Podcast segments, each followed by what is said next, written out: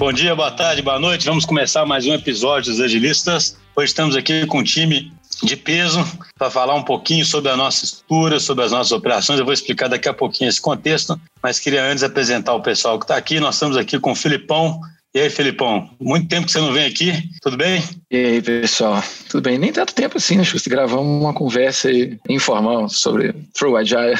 prazer, mas o prazer sempre estar tá de volta. Estamos aqui também com o Vinição. E aí, Vinição? E aí, pessoal, tudo bem? Vinição está sempre aqui, então não vou ficar fazendo essa festa com ele não. Estamos aqui também com a Fernandinha. Tudo bem, Fernandinha? E aí, gente? Tudo bem? Prazer estar aqui.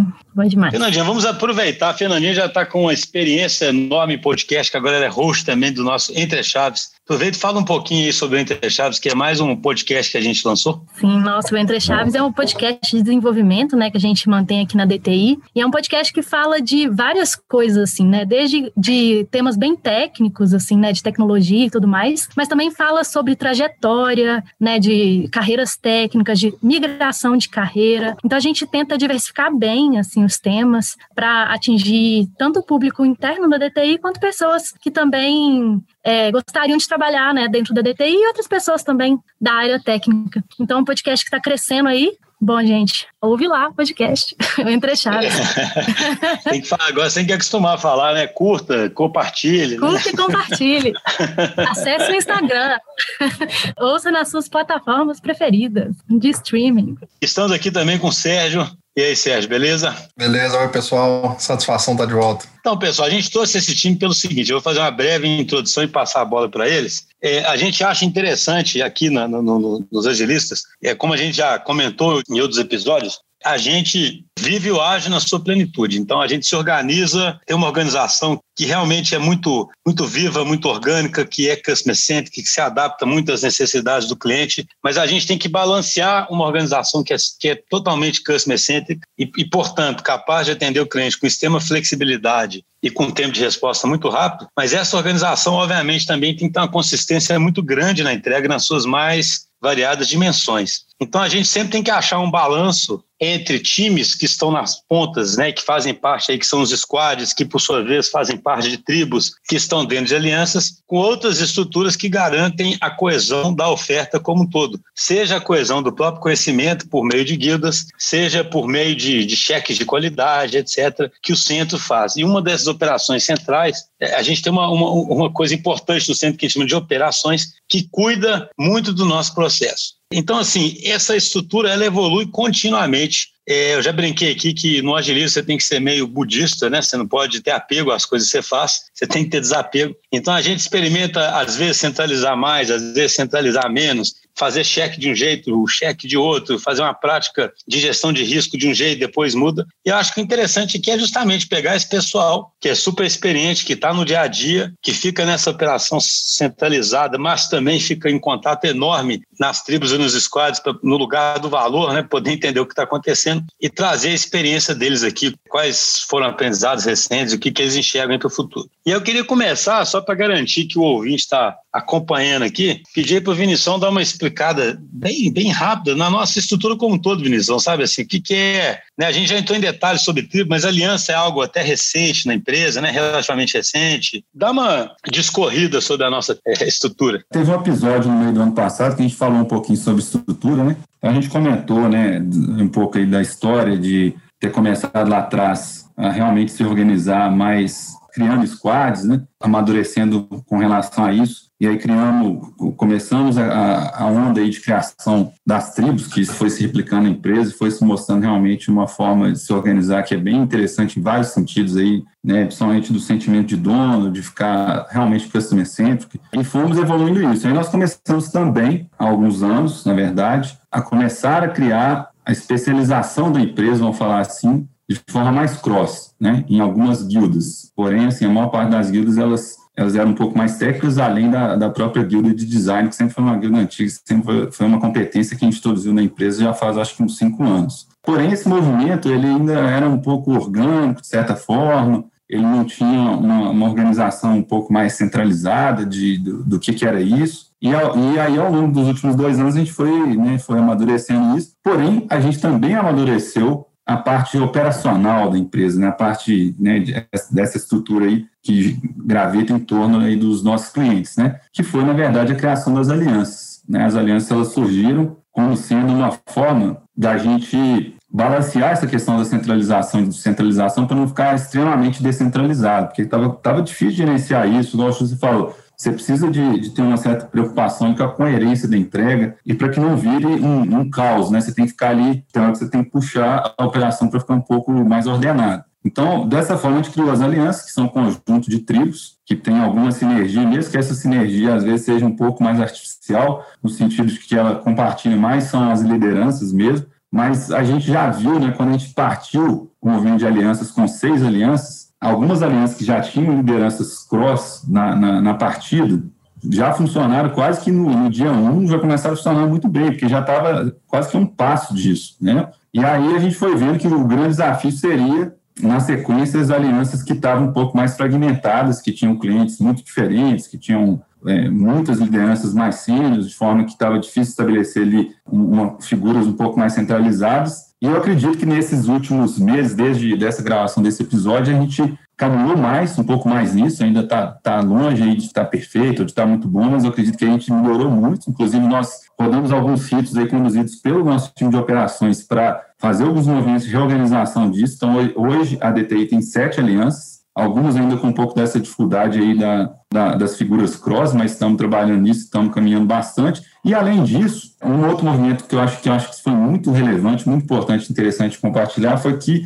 com o crescimento da empresa, né, já aí com mais de 800 pessoas, a, a distância das guildas, né, das lideranças de guilda, assim, até não passa atrás, porque as guildas a gente divide hoje em dia em, em quatro estruturas aí é, cross na empresa, que é a parte de operações, que né, somos nós aqui que somos as lideranças. Aí nós temos três outros pilares muito fortes, que é a parte de produtos digitais, design e a parte de engenharia, que era subdividida em outras guildas cross na empresa. Só que o que aconteceu foi o seguinte, essa turma começou a ficar muito distante ali da realidade do, do dia a dia dessas tribos de aliança. E aí, com a criação das alianças, isso se mostrou, tem se mostrado muito, muito promissor, embora tenha muita, muito a ser feito, para distribuir um pouco mais, para pegar essa comunicação e ela ficar mais próxima da periferia. Por quê? Porque nós criamos os chapters, que são os representantes das guildas dentro dessas alianças. E agora não são igual a gente tinha antes, tipo assim, 30, 35 tribos, aí você tem que gerenciar aquele tanto de tentar dar coerência para aquele tanto de coisa. Agora, isso ficou mais simplificado na figura das sete alianças aí. Então, os movimentos que a gente tem agora, claro que eu diria que são os movimentos estruturantes assim, mais relevantes que a gente tem que dar sequência agora, a gente vai contar um pouquinho dessa história aqui na, na sequência, é a consolidação dessas alianças, algumas que a gente ainda está tendo alguns desafios ali, e também da consolidação cross da empresa dentro das alianças, que é como se fosse a figura dos chapters representando as guildas dentro das alianças. Né? Aí eu acho que a, turma aqui a gente pode ir contando alguns exemplos de, dessa trajetória, desse caminho que a gente trilhou até aqui. Só, só, só uma coisa rapidinho, Filipão, que eu acho, eu sempre gosto, de, pelo menos essa imagem, para mim eu acho super legal de pensar. A gente gosta de pensar na empresa muito como um fractal, sabe? Onde você tem um centro na periferia, né? E o centro servindo na periferia. E aí, quando você pensa na empresa, poxa, todo mundo pensa, né? Claro, o centro tem administrativo, tem RH, né? tem marketing, coisas desse tipo que estão servindo a empresa, a, a periferia que, que toca o cliente, né? Que traz a voz do cliente cliente é, para dentro da empresa. Mas o que eu acho curioso comentar aqui? Se alguém quiser imaginar a nossa estrutura, você tem alianças que são conjunto de tribos. As alianças também têm um centro que servem à aliança, e tem as várias tribos cada tribo também vai ter um centro que serve aos squads. E os squads finalmente tocam os clientes, gerando valor ali na ponta, sendo que os squads também têm um centrinho ali, né?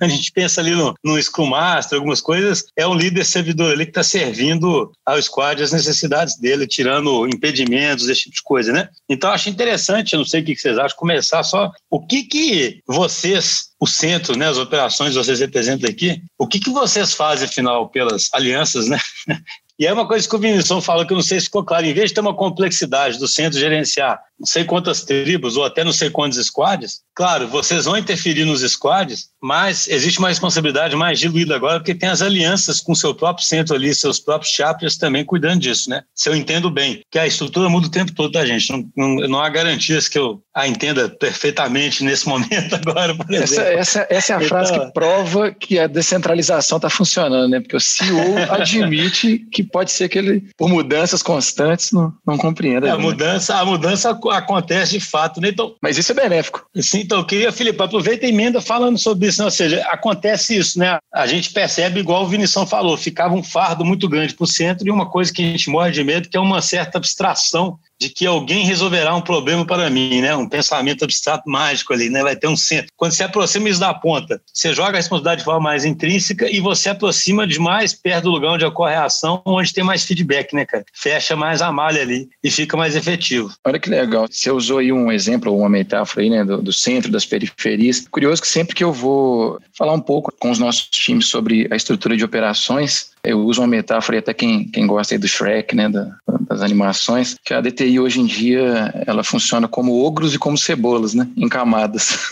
então, é, a aliança foi uma camada que a gente aportou que acho que ajudou bastante a gente poder criar, acho que caminhos transversais na empresa, né, em que a gente conseguisse facilitar com que a gente tem, igual você colocou, né, a gente tem aí a, a, os squads, depois temos as tribos, agora temos a estrutura da aliança e temos o centro, né, temos uma estrutura de operações. É o paradigma da liderança, a gente sempre falou muito que a liderança tem que estar na trincheira, né, contanto isso em escala, quando a gente começou a escalar muito, o Vinição mesmo falou, a gente percebeu que em alguns aspectos a liderança ficou um pouco distante né, das tribos principalmente e, consequentemente, dos squads. Quando a gente incluiu essa, essa estrutura conceitual de alianças, acho que a gente criou aí uma, um caminho radial que facilita ainda manter a responsabilidade né, desses centrinhos que tem no squad, que tem na tribo, que tem na aliança, mas chegar até o centro de operações e facilitou a gente caminhar dentro de toda essa estrutura e chegar na ponta é, que faça mais sentido ou que tenha uma demanda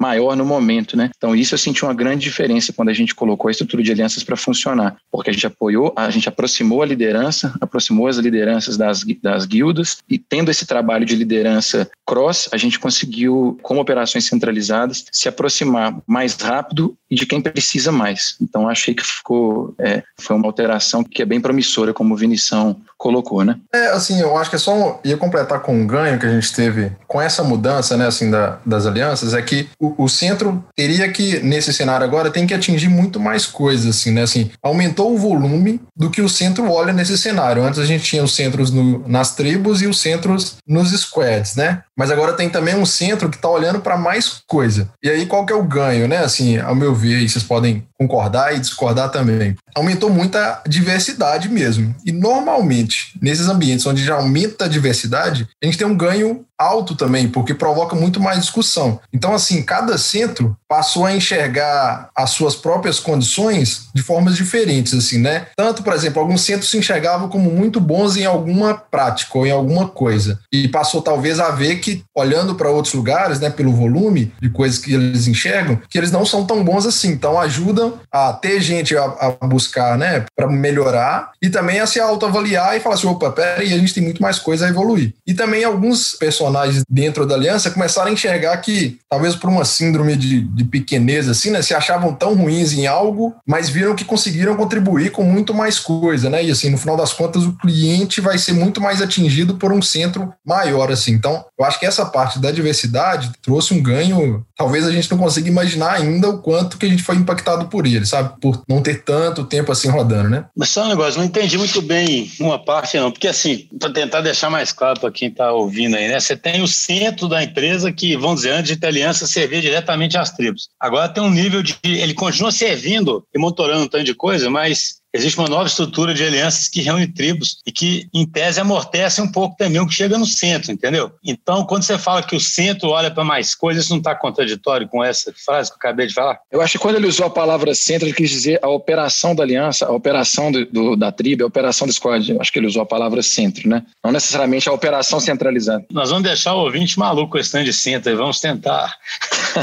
eu acho que a gente pode dar um exemplo, assim, né, pra, de como a gente atuava antes e como que a gente está né, atuando agora e que crescendo nesse momento, né? Antes a gente, como operação centralizada, esse time aqui, a gente basicamente esperava um time ou quando, né, em outros ritos, outros momentos internos da DTI, a gente descobria que um time estava com alguma dificuldade, algum problema e atuava dentro desse time. Mas como esse time aqui, né, essas pessoas, elas são poucas, né? A gente não consegue escalar né? A gente não consegue atuar em 50 times ao mesmo tempo. Com a gente levando essa operação que basicamente, né, para dentro desse centro aliança, é, criando esses chapters aí, principalmente de operação, né, que reflete um pouco esse time daqui, é, a gente acaba fazendo com que essas pessoas de dentro da aliança consigam atuar em problemas que antes só nós atuaríamos. Então a gente consegue escalabilidade, a gente consegue que os problemas que chegam até esse time centralizado são outros problemas, né? Não, a gente consegue filtrar muito mais. Essa diversidade que o Sérgio disse, essa diversidade das pessoas novas que fazem parte do Chapters e muito mais pessoas que tratam de questões relevantes de diversos squads, e aí você tem mais elementos nas discussões e mais propagação de conhecimento. Isso e a troca, tá, Schuster? Assim, a troca entre elas, porque imagina esses centros de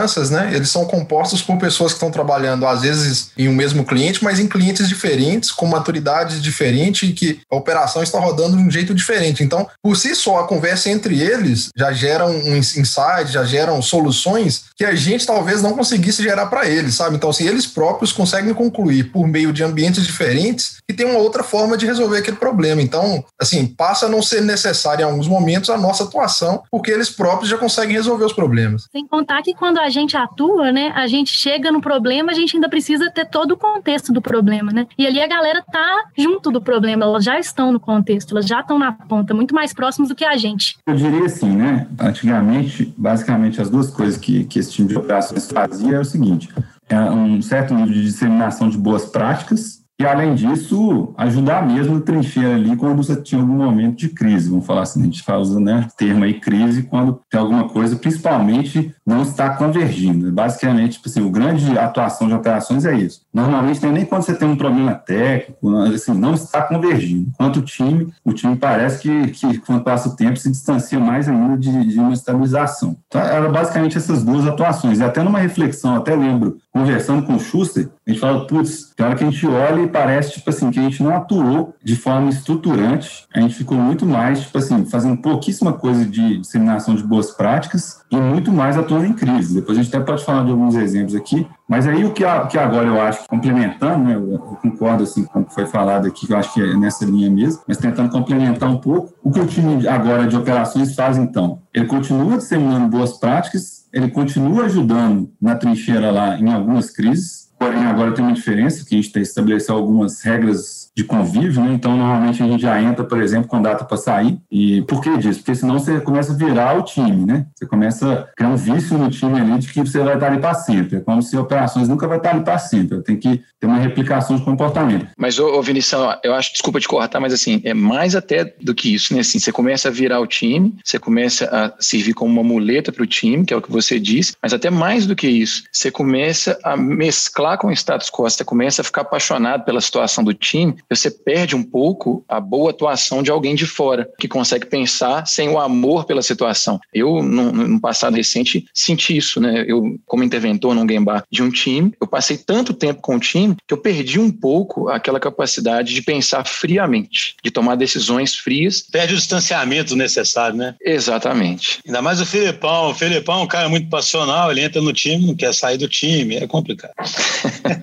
então, assim, só para fechar o raciocínio, o que operações hoje em dia fazem é ter essa preocupação em garantir a estrutura, garantir que a estrutura está funcionando. E um aspecto essencial que não necessariamente foi por causa de operações, foi mais por causa dessa estrutura que a gente foi criando e foi consolidando e está amadurecendo agora, é que, dada essa pulverização que existia em relação às tribos, é, é, esse é o problema de quando você começa a sair de uma estrutura complexa, você começa a virar uma estrutura mais caótica, né? Tipo assim, a estrutura caótica não tem muita coerência das coisas. Então, por exemplo, uma coisa que acontecia é as tribos terem dificuldade de se organizar para ter um certo nível de redundância, ter um certo nível de ociosidade, ociosidade não no sentido de ficar parado, mas tipo assim, de ter coisas que são despriorizáveis, né? né? De ter um pouco de buffer, vamos falar assim. Então, essa estrutura de alianças, ela começa a criar uma espécie de, né, a gente fala os sistemas de enabling constraints, né, uma restrição habilitadora de ajuda. Porque você começa a imaginar que, tipo assim, que às vezes quando você pediu uma ajuda, assim, eram quase palavras ao vento, vamos falar assim, porque o interesse local ali de cada tribo é tão grande tipo assim, você não consegue se organizar para se ajudar. Então, eu acredito que a parte, essa estrutura de alianças, ela trouxe muito isso, né?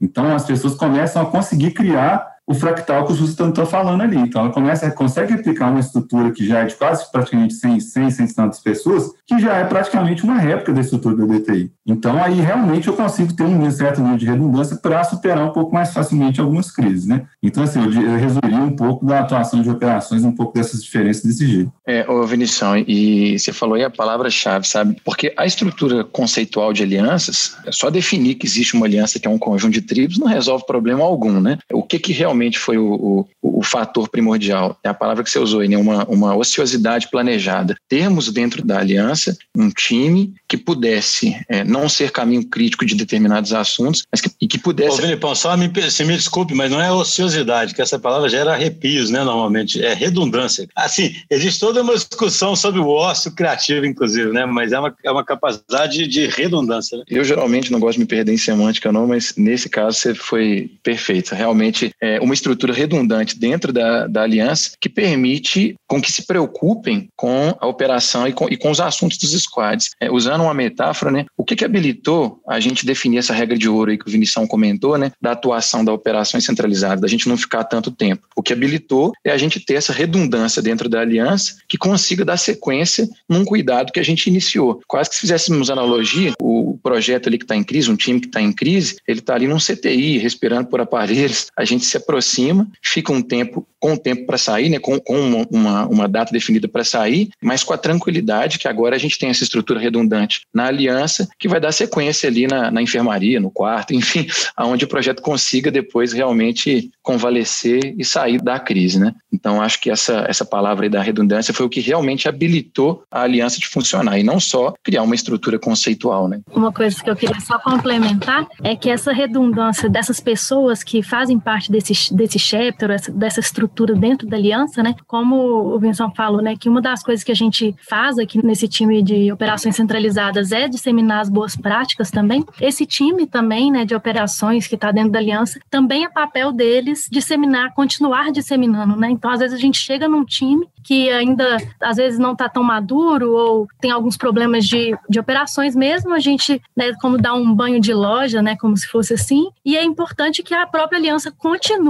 né, esse processo de boas práticas práticas. Então, também é papel deles, né, da aliança, dos times, de continuar mantendo né, esses ritos e as coisas que a gente acredita aqui na DTI. Eu acho que esse comentário é assim, é vital, né? Porque as coisas não são simples como, né? Você chega lá, fala, o pessoal, nossa, é mesmo, Fernandinha, você nos iluminou, né? Aí você, tipo o mestre dos magos, aí você vai embora e, e tudo, né? O pessoal tem que ter um acompanhamento ali e depois tem que ter um acompanhamento de quem está perto, quem está engajado com ele, né? Então, essa estrutura fractal, ela acaba permitindo isso, né? Um acompanhamento em vários níveis. Eu acho que a gente ilustrou muito bem sobre estrutura e falou sobre vários aspectos que a gente que acabam permeando vários episódios nossos, né? Por exemplo, isso que o Sérgio falou, da quantidade enorme de novas conexões que a gente cria, sabe? Isso é a própria ilustração da estrutura em rede, né? Então, assim, qual é um jeito melhor de disseminar conhecimento do que esse? As pessoas realmente se convivendo, se ajudando e o conhecimento se espalhando naturalmente, né? Do que ter uma, alguém que planeje exatamente qual conhecimento que, que deve ser. O, o, livro do conhecimento. Né? É, que tem. É, Body of Knowledge. É, vai ter um manual ali que você vai achar, né? Exatamente. Isso que a gente sempre tenta ilustrar aqui, porque eu sei, eu acho que já falei isso em outros episódios, né? Até a DTI virar o que ela virou mesmo, eu falava de uma estrutura viva e orgânica, mas às vezes pensando assim, ah, isso é mais uma metáfora, né? Mas hoje é vivo mesmo, né, cara? Isso é um ser vivo, que eu falei. Quando eu falei aqui, alguém pode estar achando que eu estou exagerando, né? Eu imagino que é exatamente assim, porque a coisa viva significa que vão surgindo evoluções, surgindo adaptações, é, e há autonomia para isso e há conhecimento espalhado para isso. Outra coisa que eu acharia então interessante comentar aqui, já que a gente falou bastante já da estrutura em si, sabe, que é bem habilitadora, são práticas que evoluíram também, sabe? Por exemplo, a gente acha fazer cheques, né? Checklists, né? A gente adora aquele checklist manifesto lá, né? O livro famoso, a importância dos checklists. É super importante fazer esses, essas checagens, né? Mas eu sei que houve uma mudança, por exemplo, para que alguns cheques sejam feitos com uma, como autoavaliação, né? E que isso aí foi rico, né? Vocês podem falar um pouquinho sobre isso? A evolução dos nossos processos, né? Os poucos que temos, né? Porque a gente tenta ser bem pouco prescritivo, e dos nossos ritos é um, é um excelente exemplo, sim, né, da, da, dessa evolução numa estrutura viva dentro da DTI. Esse cheque a que você se refere, né, a gente sempre chamou ele de cheque de execução, mas não é nada que a gente tenha inventado ou criado, a gente né, fez a nossa versão, mas o mercado conhece ele muito como health checks, né, cheques de saúde dos squads, que são importantíssimos. E a gente já está na terceira evolução, nós estamos aí no health check 3.0, que vai começar a ser testado por agora, inclusive, né, no futuro podemos até ter um, um episódio aí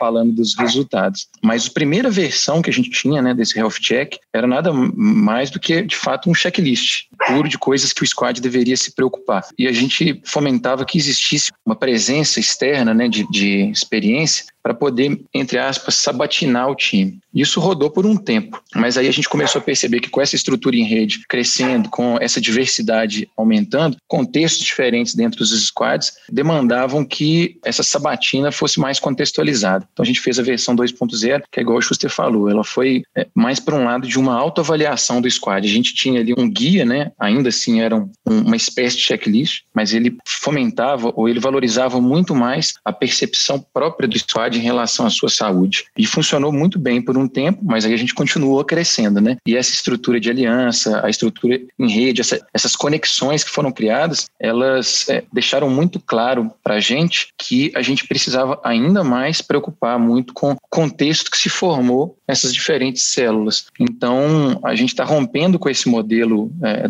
2.0 e criando uma nova versão desse Health Check, onde a gente quer fomentar ainda mais que o squad se autoavalie, voltamos com a, a, a possibilidade, não a, a, obrigatoriedade, de a participação de alguém experiente, mas para servir como um guia. É, inclusive a gente até recomenda fortemente que seja feito, embora não seja obrigatório, né? Exatamente. É mais um guia, não para sabatinar, né, Vinição, mas compartilhar de, de visões e boas práticas. É porque, assim, um ponto até interessante sobre isso é que é muito fácil, a gente tem visto aí historicamente, é muito fácil os times caírem naquele formato de do wishful thinking, né? De começar a pensar assim, ah, de algum jeito vai dar certo, embora tudo evidencie que não vai. Quando você coloca uma, uma figura externa, assim, é impressionante. Quase sempre, na hora que bate o olho ali, já percebe que, que tem uma coisa estranha, uma coisa que não está legal. E as pessoas normalmente não estão, ou 99% das vezes não estão mal intencionadas, estão simplesmente acreditando numa coisa ali muito mais causa da natureza humana que qualquer, qualquer outra coisa. Outro ponto de manter esse outside, ou da gente continuar recomendando que possa ter, é que os próprios times, a gente escutou isso bastante, né? Assim, os próprios times veem como positivo ter alguém de fora entendendo o contexto dele e às vezes dando pitaco ou trocando uma experiência com o próprio time, né? Exatamente. E onde está o maior ganho nisso, né? E o que está sendo a maior transformação que a gente está fazendo nesse health check? É sair de uma coisa mais engessada, onde antes tinha algumas perguntas, né, com uma classificação e tentar ir para uma coisa mais em que o squad possa se avaliar dentro do,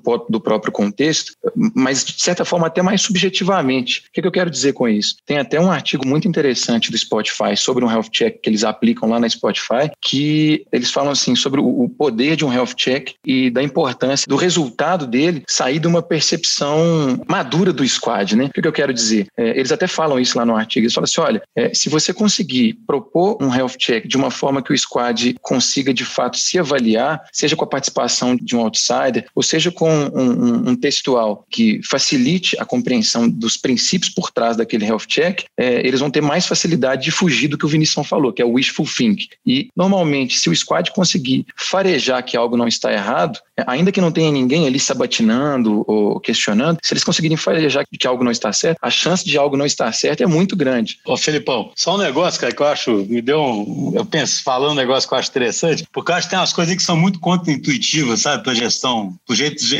é, tradicional. Tradicional de gerir. Porque eu falo o seguinte: é, é, é, mais ou menos a seguinte analogia que eu faço, né? Muitas vezes um, um gestor acha que é muito mais fácil você controlar um time do que dar responsabilidade para ele. Só que existe um comportamento aí, Vinição falou da natureza humana, que é o, é o rule beating, né, Vinição? O, o, ser humano é especialista em quebrar regras, né? Quanto mais regras tiverem e mais bem definidas elas, elas forem, você acaba as quebrando.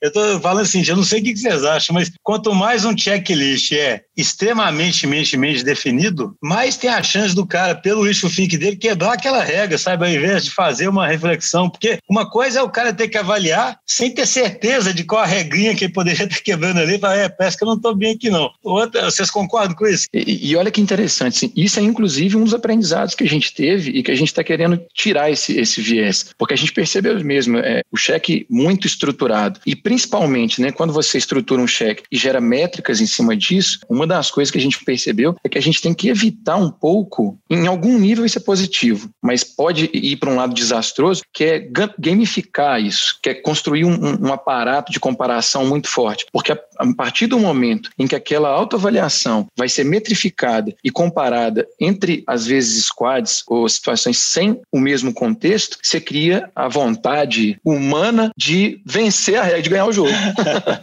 Exatamente. Perdendo o propósito. Eu vou ganhar esse cheque aqui, esses caras acharam de me pegar, mas aqui, ó, aqui quando eu. aí quando isso aí fica vinculado, por exemplo, a algum tipo de benefício mais concreto, e, ou então uma, uma punição mais concreta, aí pronto, aí.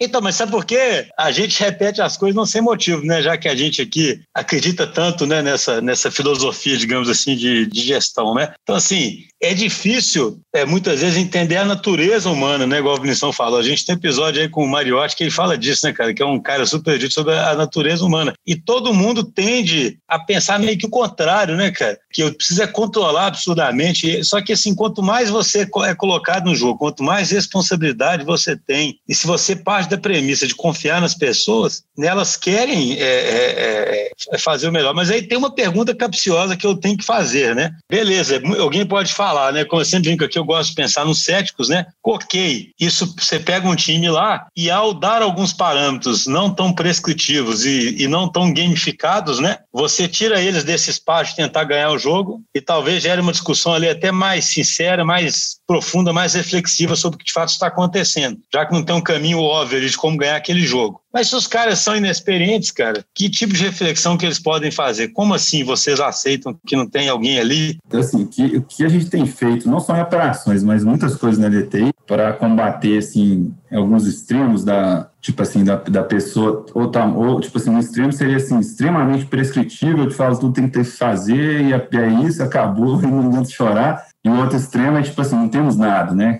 É quase, é quase os extremos que a gente fala o tempo todo entre ordem e caos, né? A gente tem feito muito assim, é tentar estabelecer alguns direcionamentos, né? Alguns princípios ou quase um manifestozinho ali do que, que é aquilo ali. Nós estamos fazendo isso agora para engenharia, na, em operações a gente definiu, falou mais ou menos o que, é uma boa operação, por exemplo, o que, é uma operação que precisa de melhorar, e combinar isso aí como se fosse um arsenal, né? O que, é um arsenal? Um conjunto de coisas, né? Tipo assim, dá para fazer assim, você pode fazer assim, você pode fazer assado, você pode fazer desse outro jeito. À medida que alguém faz de um outro jeito diferente, a gente coloca na, na vai incluir no arsenal. Então, eu acho que isso é uma das coisas que ataca esse ponto que você falou. E outra coisa que ataca esse ponto é exatamente essas operações mais locais de chapter, entendeu? Assim, porque eu posso ter um squad, alguma coisa que é um pouco mais imaturo, mas ele tem apoio local ali de pessoas que tem um pouco essa função ali numa escala um pouco menor, entendeu? Assim, eu acho que essas duas coisas aí tendem a endereçar um pouco essa questão. Eu acho assim que quando, né, até voltando um, pé, um ponto atrás, quando a DTI, né, usava um pouco, né, desses ritos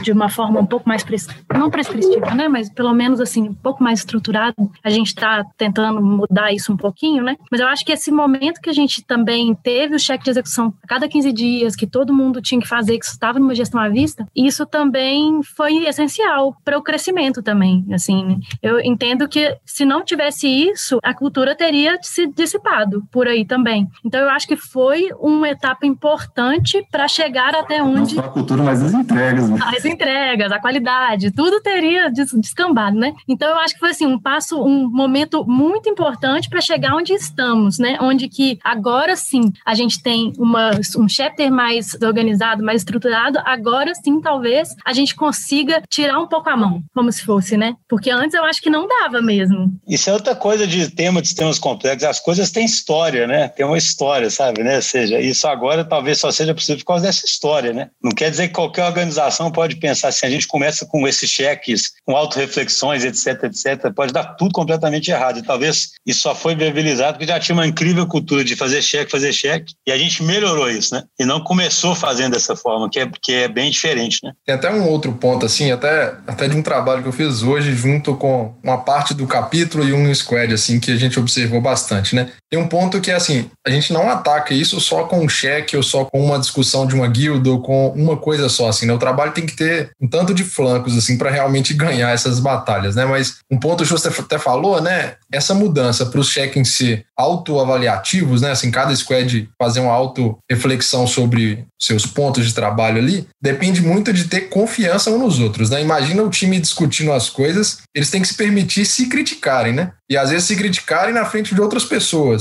estão trabalhando e tentando colaborar junto com elas. Às vezes tem cliente participando conosco, eles têm que se permitir se criticar em relação a isso. Então, assim, tem um trabalho que tem que ser feito de entender as pessoas, em que situação está, qual é a situação do projeto, qual pressão que aquele time está sofrendo, para que realmente a gente consiga dar um espaço que a pessoa realmente tenha segurança de falar que, ó, isso aqui, no meu ponto de vista, isso aqui não está sendo bem feito, a gente precisa mudar, ou o trabalho de fulano está impactando no meu. Então, assim, tem um ponto de mudar o cheque para ser autoavaliativo, mas tem um ponto de trabalhar bem na base de escutar todo mundo, de entender qual é o contexto do projeto, de criar esse ambiente que realmente tenha confiança entre as pessoas, né? Hoje, num trabalho que a gente estava fazendo, a gente estava até discutindo um Operation Canvas, assim, né? O modo como o time seta para trabalhar com, com cada uma das fases dentro do seu trabalho, que a gente até parou a discussão, assim, a gente viu que um problema estava um passo atrás, né? E, que era uma falta de confiança em, por um determinado momento entre as pessoas daquele time. Então, assim, esse negócio é cíclico também, sabe? Assim, hora a gente está trabalhando um nível maior, que é numa definição ou numa melhora do processo, mas hora a gente tem que voltar lá nas bases e fazer com que as pessoas conversem mais, que pratiquem coisas que elas confiem, que continuem confiando uma nas outras, né? Assim, sejam transparentes, se permitam as suas individualidades. Então, assim, esse trabalho vai e volta o tempo inteiro, assim. Cara, infelizmente tem que cortá-los, porque eles estão chegando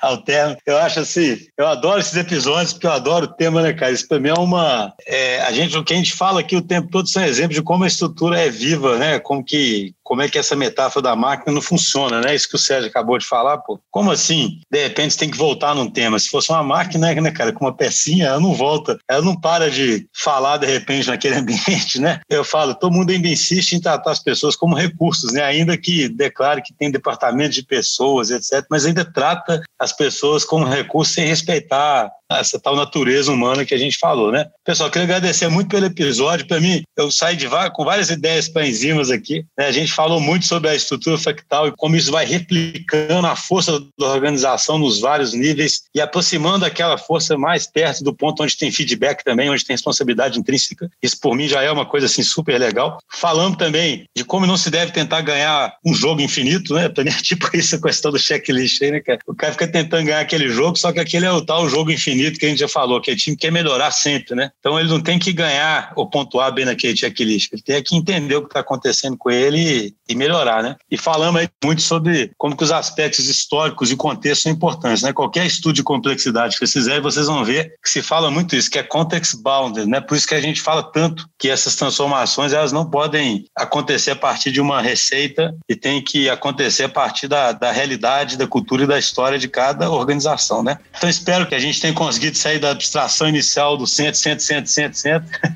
e indo para vários exemplos. E eu acho que a gente pode fazer vários outros episódios aí, eu pelo menos gosto muito. Valeu, pessoal. Um abraço a todos. Valeu, pessoal. Boa noite. Valeu, pessoal. Boa noite. Boa noite.